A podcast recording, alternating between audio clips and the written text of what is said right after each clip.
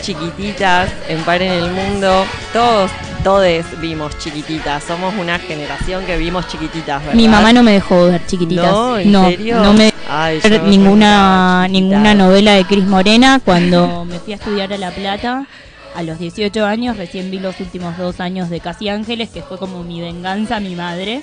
Pero ya tenía otra formación y podía entender ciertas cosas. Está bien. Bueno, yo vi chiquititas y está sonando adolescentes de chiquititas porque ya estamos en, acá en Par en el Mundo, pero con eh, los les amigues de varones antipatriarcales de Cava, Mati y Diego. Hola. ¿Cómo ¿qué están? Buenas noches. ¿Todo ¿Cómo bien? Bien, bien. Una nueva columna de los varones antipatriarcales. La curiosidad mató al macho. Me gusta que le pusieron nombre. Así se va a llamar. Me gusta, me gusta. ¿Cómo, cómo salió el nombre? ¿Se juntaron mucho para resolver el nombre? Eh, Una brillante idea nos iluminó. Eh, no, fue un compa. Que dijo, che, la curiosidad, la curiosidad mató. Y ahí quedó. Claro. Así que salió. Creo que tiene algo que ver, ¿no? Con la búsqueda. La Sí, búsqueda de sí. la curiosidad, un poco eh, de, de preguntarse también. Sobre nuevas ¿De dónde? masculinidades. Sí, ¿de dónde viene la palabra macho? ¿Qué es ser Mm. macho? Y ahí ya. Y poner un poco también en discusión todas nuestras prácticas cotidianas, ¿verdad? Es. Bien, hoy en esta columna entonces que inauguramos porque nombre nuevo, la curiosidad mató al macho, vamos a hablar de adolescencia, juventudes, sonó chiquititas Sonó recién. chiquitita. Eh, sí, un poco lo que mm, queríamos traer fue, si recordamos la, la columna pasada, eh, nosotros íbamos a tener un panel que íbamos a hablar sobre varones y responsabilidad en los vínculos sexo- sexoafectivos. Ujú. Ese panel eh, se, se hizo en donde participaron Luis Ábalos por eh, la red de psicólogos feministas, eh, Sol Ferreira, que es docente de UBA, y Silvia León, que es secretaria de género de AT Nacional. Y ahí un poco nos dimos eh, cuenta, o la charla surgía sobre el autoconocimiento que tenemos los varones, o la falta de autoconocimiento que tenemos los varones sobre nuestro propio cuerpo. Eh, donde se dio una. Hablamos sobre vasectomía, ¿no? Sobre cómo, cómo es la práctica, cómo, cómo se realiza, nos explicó Sol muy bien, se las recomiendo, Sol Despeinada. Sí, sí, la sigo en Instagram, es muy Eh, capa la amamos re fuerte. Eh, Aparte de científica, como muy tiene- la tiene muy súper clara. La queremos. Eh, y bueno, ahí nos dimos cuenta un poco de la falta de conocimiento que tenemos sobre el propio cuerpo. eh, y nos hicimos esa pregunta dentro del colectivo. ¿Qué es, qué, cómo, ¿Cómo ser la relación con nuestro propio cuerpo y cuándo se empezaba a, a- nos empezamos a preguntar eso? Y surgió la adolescencia, que es este periodo de la vida eh, en donde también nos preguntamos cosas. Y al mismo tiempo, o en ese mismo periodo de tiempo, desde la columna pasada hasta ahora, hicimos un taller en un colegio secundario que era el cuerpo como terreno de disputa. ¿no? Hablar sobre la ESI en- en los colegios y hablar sobre cómo era la construcción de las masculinidades y esas identidades. Entonces nos seguimos haciendo preguntas y hicimos una pequeña encuestita dentro del colectivo de ciertas preguntas que si quieren se las compartimos para que eh, podamos hablar, ver cómo eran las distintas, las distintas construcciones, cómo se dieron entre masculinidades y feminidades. Dale. Preguntas. Sí, Eh, la primera pregunta era ¿qué grupo de pertenencias tenías en el colegio? La segunda, eh, ¿qué referencia de masculinidad eh, tenías durante la adolescencia? Para ser feminidad. La tercera, ¿cómo fue tu deseo sexual durante el secundario? Y eh, si podíamos hablar del deseo con naturalidad y cómo fue nuestra primera vez. Esto en relación a que a partir del taller nos dimos cuenta que la adolescencia actual es muy diferente a la que transitamos nosotros. Muy diferente, chicas. Y bien Es que otro eh, planeta. pone un ejemplo para, para, para hablar de esa diferencia que hayas visto muy marcado. Bueno, algo que nos contaban los compañeros, porque nosotros puntualmente nos fuimos al taller, era eh, la pluralidad que había en relación a la identidad.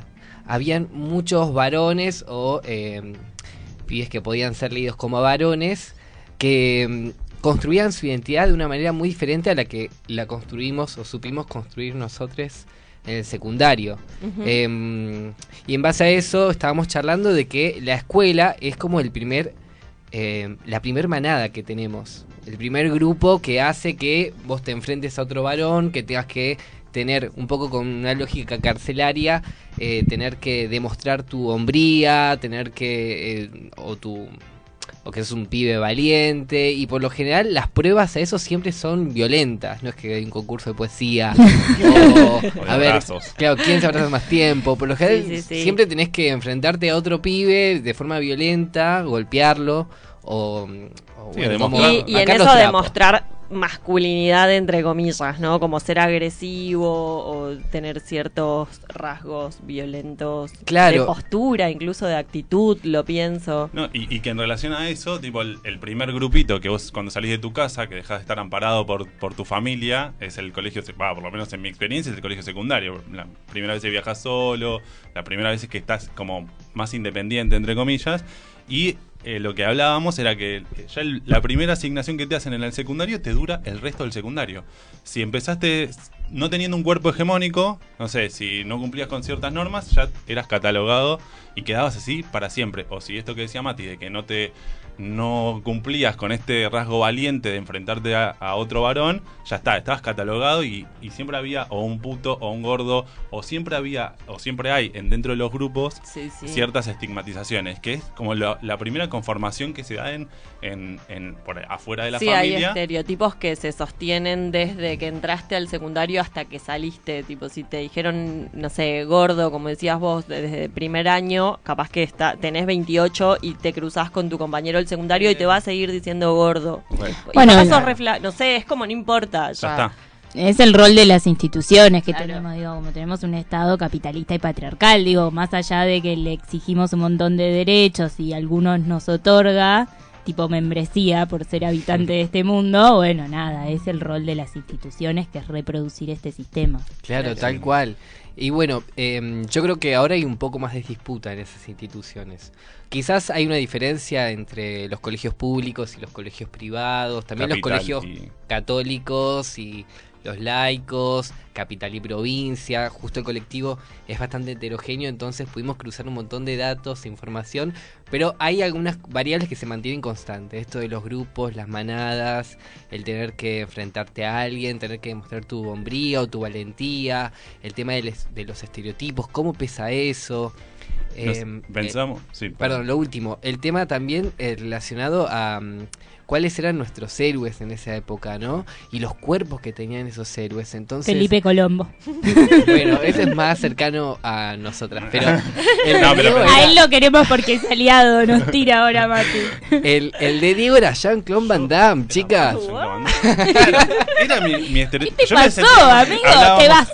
Eh, hablábamos con Mati y decía, yo me decía, pero ¿por qué no el, el señor Miyagi? Que también estaba de la época. Y yo quizás era más parecido al señor Miyagi en esa época que a Jean-Claude Van Damme, pero estaba Pero- más, a- más pero en ese palo. apuntabas ahí. Apuntaba a Jean-Claude Van Damme. Pero digo, pensando en los cuerpos, digo, esos físicos súper Sí. con, con meta, met- no sé qué, con Entrenados. Metabólicos, Claro, anabólicos. Anabólicos. sí. Metabólicos. ¿Alguien sabe lo que es la palabra anabólico? No, pero se usa mucho en los gimnasios, Sí, sí. no sé, es algo Claro. chica. Pega. Bueno, nada, eso, y cómo, y cómo eso te forma en, en hacia dónde aspirás a llegar, ¿no? Esa, esa, ese cuerpo y ese, no sé, todo lo que rodeaba, a- a- por eso a chiquititas, digo, pensando en la adolescencia, en estos gustos que tampoco podías decir que te gustaban, ¿no? También los varones no podíamos ver ni chiquititas ni ninguna novela romántica porque ya eras catalogado de alguna forma eh, así eh, discriminato- discriminatoria o te, o te hacían a un lado. Y dentro del colectivo nos dimos cuenta cuántas experiencias había y que muchas radicaba la soledad, esto de no sentirse parte del grupo y, y, mm, estar aislado, quizá escuchar un tipo de música para aislarte más, como muchos eh, mecanismos de defensa que, que tienen los varones o que tenemos las personas, mejor dicho, para poder sobrevivir ante ese ambiente tan hostil que puede ser la secundaria, en donde si no estás integrado a un grupo de pertenencia, perdiste. Claro. Y tiene que ver también con eh, lo que decías vos, Diego, recién, con que los varones, y ya lo venimos hablando en otras columnas de, de varones antipatriarcales, que no están habilitados a expresar emociones, por ejemplo. Entonces la soledad atravesando, no sé, sentimientos o emociones conflictivas durante la adolescencia es todo terrible Sí, también. claro. No, y, y ahí empieza también la dicotomía heterosexualidad, homosexualidad, en donde te catalogan también en uno de esos, me- mejor dicho, si te catalogan en el, en el marica, en el puto, ya también ahí estás como en desventaja ante el resto del, del sistema que te está heteronormando todo el tiempo. Y, y ahí, ¿qué hacemos? Sí, claro. A mí, por ejemplo, para mí, eh, perdón, eh, en relación a esto, tuve que buscar una especie de refugio. Y en la escuela tenía un grupo de teatro, que éramos yo y después eran todas chicas.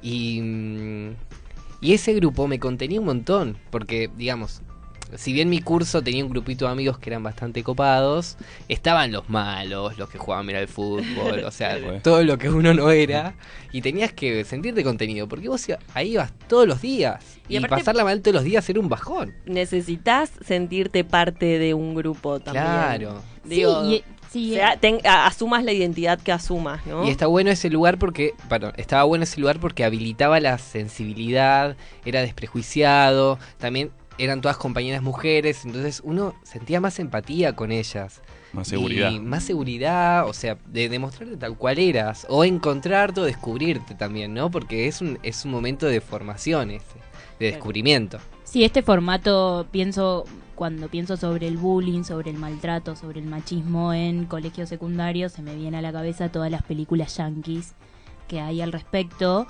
cómo abordan este tema. De hecho, hace muy poco salió una serie, que ahora no me acuerdo el, el- el nombre, pero digo, to- todas estas cuestiones que tienen que ver con una sociedad que claramente actúa de la misma manera, que reproducen los adolescentes y las adolescentes este tipo de conductas y también pienso en mi propia trayectoria, digo, en, en el secundario y esta cuestión de si entras a ese mundo que es semiadulto con un montón de dudas porque es una etapa, digamos, caótica para el ser humano y ser humana en general.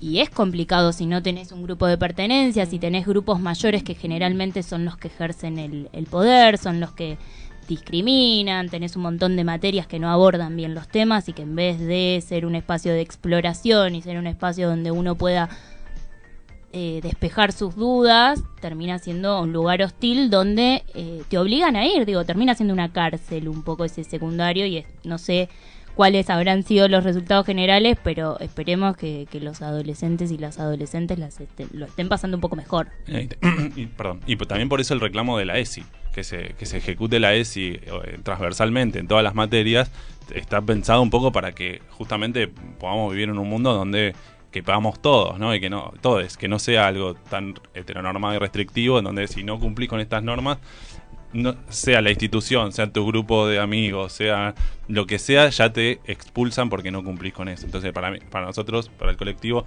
la, la implementación de la ESI en, las, en la- todas las instituciones educativas nos parece fundamental y requiere que, que lo que lo mm, reclamemos. Sí, que es una ley que está del 2006, que en el primer inciso, esta semana estuve leyendo sobre eso, en el primer inciso habla de que es un derecho para todos, por lo tanto si es un derecho para todos, se tiene que aplicar en absolutamente todas las instituciones, independientemente del carácter público, privado, religiosas o lo que fuere, y esto que hablas vos del contenido transversal, digo, no es que es una charla una vez al año que viene el médico varón a decirte cómo te pones el forro, porque la ESI no es solo aprender eh, a cómo, cómo cuidarte sexualmente, sino es esto, a cómo te puedes relacionar sin herir al otro. Sí, sí, tal cual. Estamos con Diego y con Mati de Varones Antipatriarcales. Esto es Par en el Mundo, me quiero escabiar. Estamos hablando sobre masculinidades y sobre las juventudes varonas. Me gusta es- ese título. Una mujer hoy preguntó en el Instagram de varones antipatriarcales de Cava, ¿qué significa hom- eh, varonas? Bueno, varonas, eh, en realidad lo, lo pusimos así también un poco a propósito, para generar más tensión y más eh, incomodidad. ¿Qué te Claro. haces, el real? Somos un poco el real. Y es esto en cuanto mm, a cómo uno se quiere identificar y cómo estamos también pensando las estructuras todo el tiempo. Eh, y viene un poco eh, por las maricas también de, de la organización, ¿no? Que tenemos ganas de identificarnos de otra forma y es un descubrir. Entonces creemos que de esa forma podemos quizás eh, trazar un puente entre nosotros eh, y poder hablar de estos temas porque fueron transversales a nuestra, a nuestra formación. Y bueno, en relación a, a eso y al tema que estaba sonando antes, eh, y hablando de maricas, Y de Cris Morena entra Cris Morena, Morena. al ¿Qué tal, Cris estudio. Bueno, esa era la Buenas sorpresa. noches. No, quería decir que eh, a mí tampoco me dejaban ver chiquititas, pero mm, yo tenía muchas ganas de verlo. Tenía como el deseo y la Sí. necesidad de verlo. Sí, yo también me escapaba Y- lo de mis primas. Claro. Y, después pensándolo, compartiéndolo con les compas, claro, lo que se mostraba ahí era muy heterosexual. O sea, aún así, eh, el amor que se planteaba, la forma de vincularnos, era heterosexual, era un amor romántico para heterosexuales. Y eso nos hizo pensar que, claro, las, eh, las maricas no tuvimos ni la posibilidad de romantizar nuestro amor. Entonces, eh, quizás estábamos más relegadas a, a otro tipo de vínculo que nos hizo construir otras formas. Eh, Claro, porque la marica siempre estaba, perdón que te interrumpa, pero la marica siempre estaba como siendo eh, el amigo de. Claro, Digo, como sí. el amigo de la protagonista, el amigo. Y esta, esta cuestión eh, de las imágenes y de las historias ficticias, que también es una posibilidad de ser. Digo, que no te puedas ver reflejado en la novela que mirás, en la serie que, que seguís, en la película que estás esperando. Y es un poco choto, la verdad, por no decir choto completamente. Claro, y construir un relato del amor nuestro y poder eh, flashearla con un pibe y esas cosas, que era completamente negado para nosotras. Bueno, aún así, nosotros queríamos ver chiquititas. Claro, y cantar adolescente, por más que no había ninguna marica. Por más que nunca vamos a tener ni esa cama, ni esa habitación, ni nada, ¿no? De Ni lo que pelo. sucede, ni ese pelo. Los nada. orfanatos no, No son, son así. Cris Morena, por favor. Bueno, en contraposición, los amores heterosexuales también estaban como muy condicionados a esto del romanticismo. Si no era romántico de esta forma, como pensábamos en, en cómo teníamos pensada la sexualidad, los heterosexuales ya teníamos como muy marcada esta cómo tenía que ser. Viste, en las películas ves como tipo esta pose con así. Le sin- tenés que sin- tocar la mano, pero Claro. solamente sí. sí o sí terminabas con la sábana por la mitad del pecho cuando eh, habían terminado el, el- el acto sexual. Entonces, eso también te condiciona a ver tu sexualidad sí, eh, sí y solo sí eh, románticamente. No hay otra forma más libre, sin esto de los celos, como ya ahí empieza este, este a comerte la, cabeza el bichito de la heteronorma y de la y de cómo se eh, romantizan los vínculos. Eh, también el porno, digo, el porno mainstream o el porno más hegemónico también condiciona la forma que nosotros entendemos eh, la sexualidad. La primera imagen que nosotros tenemos sobre la sexualidad es del porno. No hay otra forma de encontrarse a partir de ahí. Entonces, también eso es lo que pudimos ver de esta mini encuesta que hicimos en el, en el colectivo, como la masturbación también era eh, un tabú, como, uy, no, que no sé qué, que eras un pajero, porque te estabas descubriendo. Sí, y Sin que embargo, para los varones estaba mucho más habilitado. Claro. Digo, como todo el tiempo estábamos diciendo que, que se hacían una paja, dejaba de hacerte una paja, eh, pajero, no sé qué, pero no, no sé. Yo me acuerdo que un amigo una vez me preguntó, che, ¿ustedes se pajean? Y fue como, no. claro, porque porque te daba vergüenza, porque te imponían también Te que estaba mal hacerse la paja. Re. Sí, sí, sí. Y mm, esta cuestión también de que no haya un encuentro entre mujeres y varones, digamos. Porque mm, si bien yo tenía amigas, no sabía cómo era el mundo de ellas, que a qué estaban jugando ellas en el secundario. Era como muy de, de los varones, digamos, eh, los grupos de gimnasia, de fútbol, el recreo, Mm. eh, con quién te sentabas, como que compartían un espacio todos los días, pero no había ningún tipo de interacción mismo. Bueno, esto habla un poco de la institucionalización, de los vínculos también Sin duda. y de esa incapacidad que había. Bien, eh, la verdad está todo súper interesante porque podemos llegar, o seguramente ustedes han llegado con el taller y con la charla eh, con Sol Despeinada, algunas conclusiones. ¿Nos quieren contar o eh, podemos decir que si estás escuchando esta columna y te sentís identificado, también se pueden contactar con ustedes y participar de las actividades que hacen desde varones antipatriarcales para seguir reflexionando y seguir deconstruyendo las adolescencias, las masculinidades, ¿no? Sí, de hecho, este eh, 19 de junio, la semana que viene, tenemos una varieté que se llama Boquitas Indomables, que la organizamos con una agrupación llamada Indómites. Eh, va a haber lectura de poemas, Va a haber eh, también danza, un colectivo de danza va a venir. eh, y el cierre va a estar eh, dado por Motochorras, Vanessa Strauch y mm, sus compañeros que no me acuerdo cómo se llaman, perdón. Así que también, bueno, eso es una de las de las invitaciones que tenemos para hacerles. Eh, y pensando en esto de. Ah, va, va a ser en la Víctor Jara, Ah, que es sí. en 24 de noviembre, 2273, que es eh, preferiado, el 19. Así que la idea es arrancar a las, a las 9 de la noche. Va a haber comidita y, y, y escabio a precios populares, Amigable. amigables. Eh, y vamos a estar eh, nosotros ahí con la mesita y con cositas para compartir. Así que les esperamos. eh, Sí. Espero que están Y invitadas, por sí, supuesto, sí, vamos en a el mundo. compartir también después en las redes de Par en el Mundo el flyer para Perfecto. que todos los oyentes puedan eh, acceder a la información y anotar la dirección y demás. A veces es difícil. Tenemos una lectura, me gusta Sí. que les varones siempre traen lecturas. ¿Qué es un poema? Sí, es un poema de Mariano Blatt que se llama Una galaxia llamada Ramón. Y bueno, la trajimos un poco por este tema del relato del amor de las maricas. Eh, bueno, ¿les parece? Dale, ¿Empezamos? y ya los despedimos después de este poema. Igual se quedan un ratito en la radio y seguimos charloteando, pero esto fue la columna de los varones antipatriarcales. Diego y Mati pasaron por par en el mundo. Una galaxia llamada Ramón, de Mariano Blatt. La otra vuelta, Ramoncito le puso un yuyo al mate. Eran como las 10 de la mañana. Cosa que nos empezamos a reír y a mirar re bien. Entonces Ramón dice, Eh, Rubio, vamos a agarrar la motito y por el camino de tierra, que es barro, le damos hasta el cruce con la ruta. Ahí zas, le damos derecho que yo conozco un campo. Vos lleva el mate allá, hay más yuyo.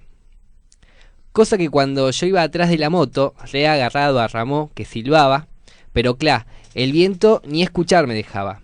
Así que en una que desacelera un toque para evitar el barro loco, le digo, Ramón, no silbé, Ramón, cantá. Entonces Ramoncito, medio que se saca la remera con una mano y con la otra manejaba la moto, habilidad.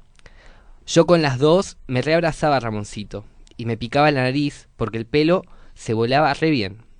Cosa que me pasa la remera y me dice, Téneme rubio. Soy castaño, Ramón, le digo. Sos hermoso, me dice. Cosa que llegamos y Ramón recolecta unos yuyos. Son los yuyos mágicos, me dice. Los yuyos Santiago del Estero. Le pone unos al mate y me pone unos en la boca. Que a medida que se van disolviendo me hacen la locura más linda de Argentina. Onda, cierro los ojos, los abro y está Ramón cuero. Cierro los ojos, los abro, está Ramón con la camisa abierta. Cierro los ojos, los abro, Ramón con la boca gigante. Cierro, abro, Ramón bailando, cierro, abro, Ramón trepando un árbol, cierro, abro, Ramón en casa me dice te quiero. Cierro, abro, Ramón baila, cierro, Ramón con rulos, abro, Ramón maneja un tren.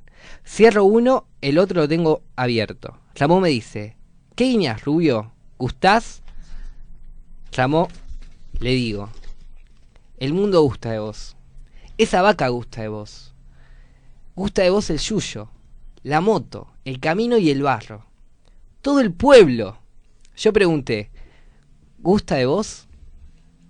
Dios gustaba tanto de vos que desapareció. Y bueno, ahí se inventó la poesía, el baile y la música, para que todos puedan gustar de vos, sin enfermarse la cabeza, el corazón, la vida, la boca, que la tenés re grande, el labio partido. ¿Quién te partió el labio, Ramón? Aprovecho para preguntar. Nací así, me dice. Una vez me peleé en la esquina del pueblo, pero gané yo. Dice Ramón, así medio mentiroso. Entonces, el yuyo Santiago del Estero, que tenía en la boca, pero también en el mate, nos hace reír mucho, muchísimo. Y Ramón me abraza, me dice rubio. Este abrazo va a quedar para siempre. De ahora en más, cuando note del cuero, vas a cerrar los ojos y vas a pensar en el abrazo que te dio Ramón en el campo. Y ahí, zas, vas a ver cómo el cuero te vuelve, para encarar cualquier cosa. Lo más grande que podés llevar, me dice Ramón, es la amistad. Y este abrazo re fuerte, re loco, que te dio Ramoncito, el pibe de Rulos, que conociste en Santiago, que te dijo algo de unos yuyos y que te enseñó a bailar. Arriba de la moto, arriba del tren. Cierro, abro, Ramón jugando a la pelota. Cierro, abro, Ramón es un yuyo gigante, hermoso, re loco. Cierro, abro, no quiero volver a cerrar. O quiero cerrar y que esté Ramón, para siempre, para la prehistoria, para el prefuturo y los viajes intergalácticos e interneuronas, viajes re profundos, que puedes hacer para adentro tuyo, hay un tronco muy viejo, salido de la laguna de un incendio, de otra época geológica, otra época intergaláctica. Ramón, tengo el corazón muy chico y vos sos muy grande. Capaz por eso me duele. Cosa que Ramón toma el mate, me mira y me dice, escucha Rubio, el corazón tuyo es el más grande, como el de todos. Cada uno tiene un mundo entero adentro del corazón, más grande que Dios, y más rápido que una moto. Se llama vértigo de locura y amor. Yo me llamo Ramón, y me voy a quedar al lado tuyo, para siempre, para que no llores, para que sonrías, Rubio. Cuando vos sonreís a Ramoncito también le pasan cosas. Hoy a la mañana te se ve un mate, y le decía al agua que vertía del termo. Escucha agua, este mate es para rubio, que lo amo más que nada. Hidratalo como nunca. Así funciona feliz y locura de viento. En la moto silbaba un tema y vos me pediste que cante. Y ¡zas! Se me puso la piel de gallina. Dije, el rubio es lo más grande. Ramoncito, vos no te lo mereces. Cosa que a todo esto yo estaba re enamorado. Cosa que le doy un beso en la boca. Cierro, abro, Ramón en canoa. Cierro, abro, Ramón es cachorro. Cierro, abro, una galaxia llamada Ramón. Cierro, abro, viaje interneurona en un cohete llamado proteína, que gracias al agua bendecida con que se barramó, viaja retranca por mi cuerpo, mi cabeza y el yuyo Santiago. Curaba corazones, curaba vientos de locura. Era conexión re bien, sin interferencia, porque en el campo no había cables ni antenas. Había un chico de rulos, Ramón, Ramoncito de Santiago. Un gusto, buen viaje, buena suerte y buena víbora.